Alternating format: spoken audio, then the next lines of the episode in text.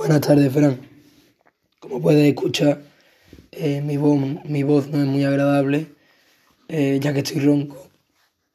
Pero bueno, voy a intentar que hacer todo lo posible para que, para que te enteres, Fran, y, y me escuches bien. Eh, tú nos diste a elegir a dos filósofos y uno de ellos, bueno, el primero que te voy a hablar ahora, va a ser Tales de Mileto y bueno, pues para empezar, eh, Tales de Mileto pues, fue un astrónomo, eh, filósofo, geómetra, matemático y físico eh, griego, el cual pertenece a la escuela de Mileto. Antes de hablarte sobre Tales de Mileto, te voy a hablar sobre la escuela de Mileto, que es importante.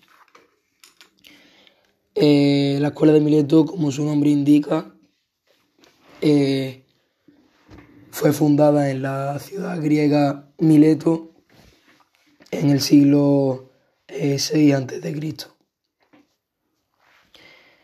Eh, además de tales, destacamos a Anaximandro y Anaxímenes como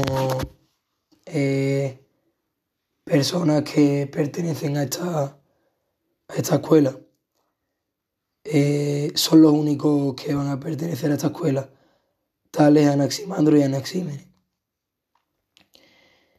Eh, una de las características, una de las características no.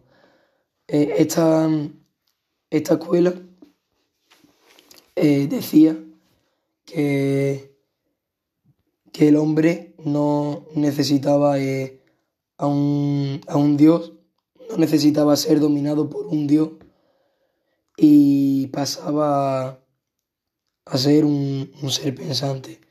Esto es el paso del mito al logo, cuando ya no... Perdón. Esto es el paso del mito al logo, cuando ya no... Mm, cuando el hombre ya eh, utiliza la razón para, para explicar eh, explicaciones del universo, de la naturaleza. Bueno, enlazando con Tales de Mileto, eh, eso que fue la primera persona en, en explicar y conocer la verdad del universo y de la naturaleza sin utilizar mitos. Lo que te acabo de decir, que ya es el paso del mito al logo, cuando el ser humano eh, deja atrás las explicaciones míticas para dar explicaciones racionales. Eh, bueno, perdón, en otro dicho, que Tales de Mileto eh, nació en, en, en, la ciudad de Mileto, en Grecia, y que además de, de pertenecer a la escuela de Mileto, eh, fue el fundador, fue la persona que inició la, la escuela de Mileto. También se le conoce como uno de los siete sabios de Grecia. Y bueno, en cuanto a su... perdón. En cuanto... Para finalizar ya. En cuanto a su cosmología, eh, afirma que la, que la Tierra procede del, del agua. Esta afirmación se basa en dos afirmaciones. Una, que la Tierra eh, flota sobre el, agua como un leño y que el agua es el principio de todas las cosas. que el agua es el principio de todas las cosas. Y bueno, Fran, esta es mi explicación sobre Tales de Mileto. Espero que, que a pesar con esta voz que tengo, eh, te hayas enterado un poco más. Adiós.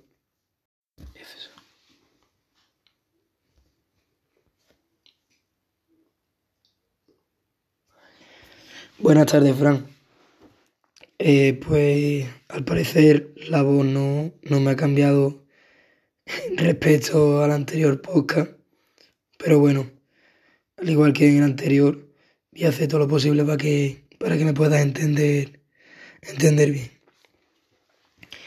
Eh, tú nos dijiste que teníamos que elegir dos, dos filósofos, eh, ya te he hablado sobre uno que era que es Tales de Mileto y el segundo y último es Heráclito de Éfeso. bueno, pues Heráclito es un filósofo griego eh, nativo de Éfeso, nativo de Éfeso, eh, de la ciudad de Jonia. Eh, no sabemos mucho sobre este, de en cuanto a su vida, su biografía, perdón, no sabemos mucho, pero de lo poco que sabemos es gracias a Diógenes Laercio, que fue un historiador griego. y bueno, eh, Heráclito eh, pertenecía a una familia eh, aristocrática. destacamos en cuanto a su obra, vamos a destacar fragmentos de, de la obra acerca de la naturaleza y su filosofía se basa en la, en la observación y en la experiencia sensible.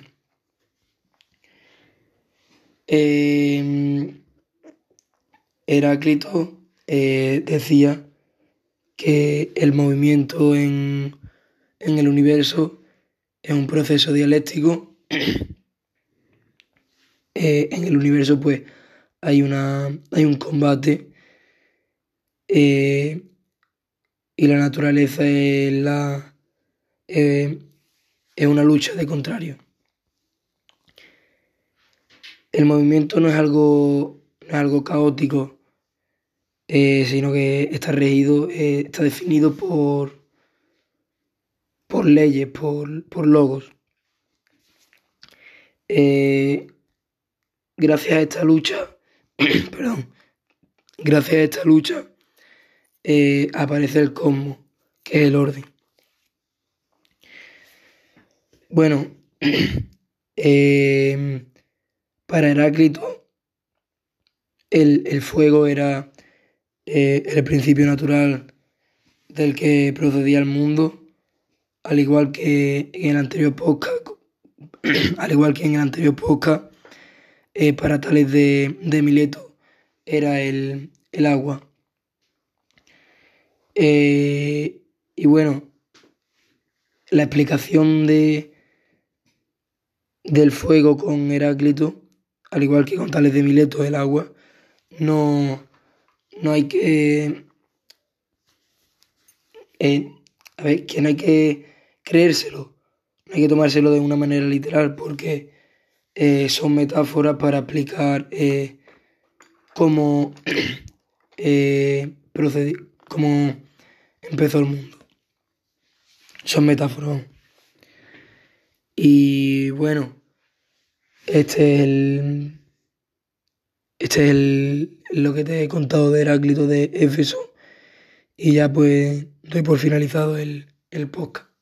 Adiós.